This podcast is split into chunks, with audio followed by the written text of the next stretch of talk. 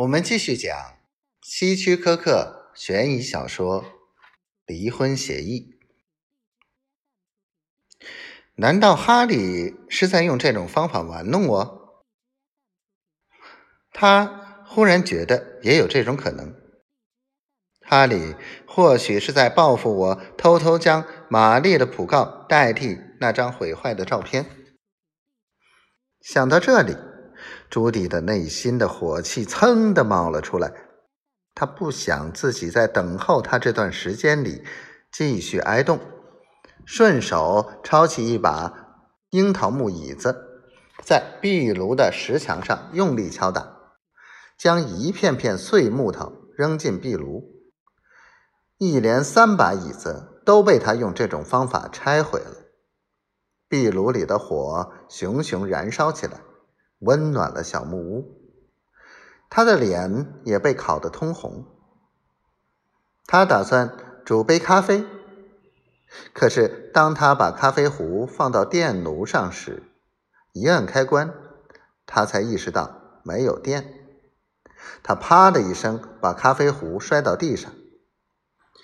由于用力太重，壶里面的冰水溅了他一脸。哼！如果有可能的话，我还想把这个屋子都当柴火烧。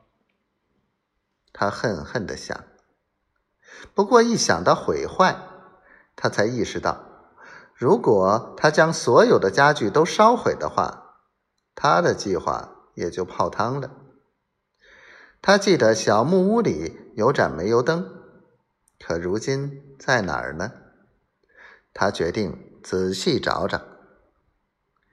朱迪借着烛光在壁橱中寻找，没有。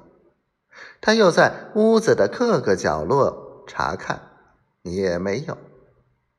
他认为唯一有可能的地方就是地下室了，但是那儿很黑，他有点胆怯。他想去发动汽车，然后坐在车里等候哈利。可转念一想，又觉得不妥，担心开车的途中会浪费汽油，自己还有重要的事情没有做，他可不敢冒汽油耗光的危险。他想来想去，最终还是决定到地下室去找油灯。于是他壮了壮胆，就朝地下室走去。